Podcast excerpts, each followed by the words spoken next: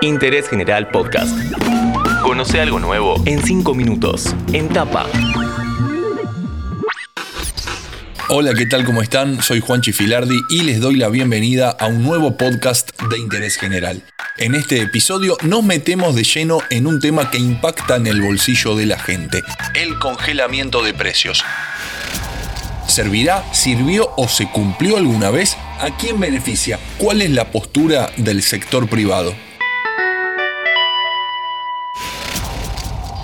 Para charlar sobre este tema nos comunicamos con un economista, Santiago Bulat. Mi nombre es Santiago Bulat, soy economista egresado de la Universidad de Buenos Aires, tengo un máster en finanzas corporativas en la Universidad del SEMA, soy economista de IDEA y hace ya cuatro años que estoy asociado a la consultora INVEC. Hagamos un poquito de historia sobre los acuerdos de precios. ¿Siempre fueron los mismos?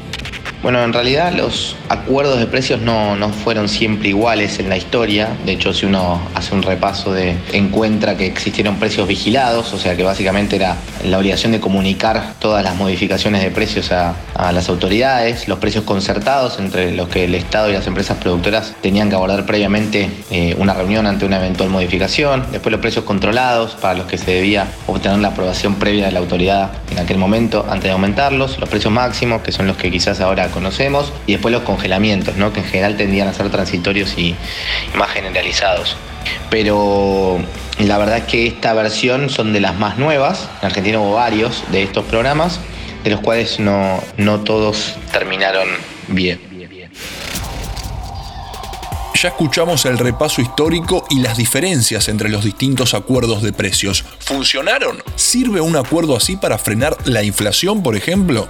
Claramente no, no, es una alternativa para frenar la inflación, es solamente un, un parche momentáneo. De todas maneras, yo creo que es importante eh, destacar que en todos los momentos de la historia de Argentina, que si nosotros repasamos, hubo cerca de seis controles de precios muy fuertes desde el 50 para acá, hubo un efecto muy positivo en una primera instancia. Digo, los controles de precios y de acuerdos de precios y salarios que se hicieron bien en una primera instancia tuvieron un efecto de por lo menos anclar las expectativas y de poder generar un impacto positivo en decir, bueno, va a bajar la inflación. Pero cuando no acompañó la macroeconomía, detrás, con digamos que ciertas variables acompañen en, en, el mismo tiempo, todos los procesos terminaron mal. O sea, entonces hay mucha más prioridad en la macro de lo que realmente puede llegar a ser un acuerdo de precios y salarios.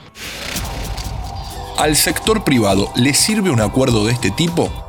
Yo creo en realidad que el sector privado debería poder definir sus precios como quiera, no, no debería haber ahí demasiada indicación por parte del Estado. Sí creo que tiene que haber intervención en los, en los, bienes, en los precios de los bienes públicos, eh, mediante, bueno, o algún subsidio, por ejemplo, o lo que fuere, para que todos tengan acceso, pero no me parece que, en más de 1.600 productos tengan que tener injerencia, ¿no? como se está planteando ahora. Pero al margen de eso, yo creo que al sector privado, por ejemplo, el programa de precios cuidados le terminó viniendo muy bien, porque además aumentó la demanda en ese sentido. Muchas personas tienden a consumir precios cuidados por sentir que están ahorrando más. Ahora este acuerdo de precios que es poco visible, quizás tiene menos impacto para las compañías y lo que tienden a hacer es aumentar los precios antes de que empiece el congelamiento. Por eso seguramente octubre sea un mes de bastante inflación. Se viene la última pregunta para Santiago Bulat, pero antes te recuerdo que si te interesan nuestros podcasts, podés seguir el canal de Interés General en Spotify y vas a encontrar contenidos nuevos todos los días. Ahora sí, Santiago, ¿qué futuro le ves a este congelamiento? ¿Funcionará?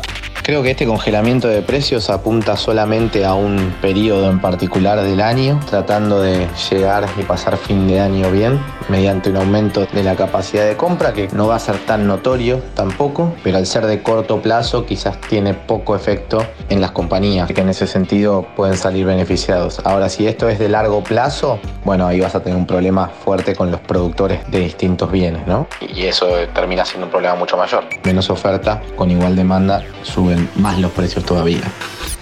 Congelamiento de precios en este episodio de Entapa, repaso histórico, los posibles beneficios para el sector privado y un análisis sobre la utilidad de este tipo de políticas. Le agradecemos a Santiago Bulat que pasó 5 minutos por interés general. Seguí a Interés General en Spotify y escucha nuestros podcasts nuevos todos los días.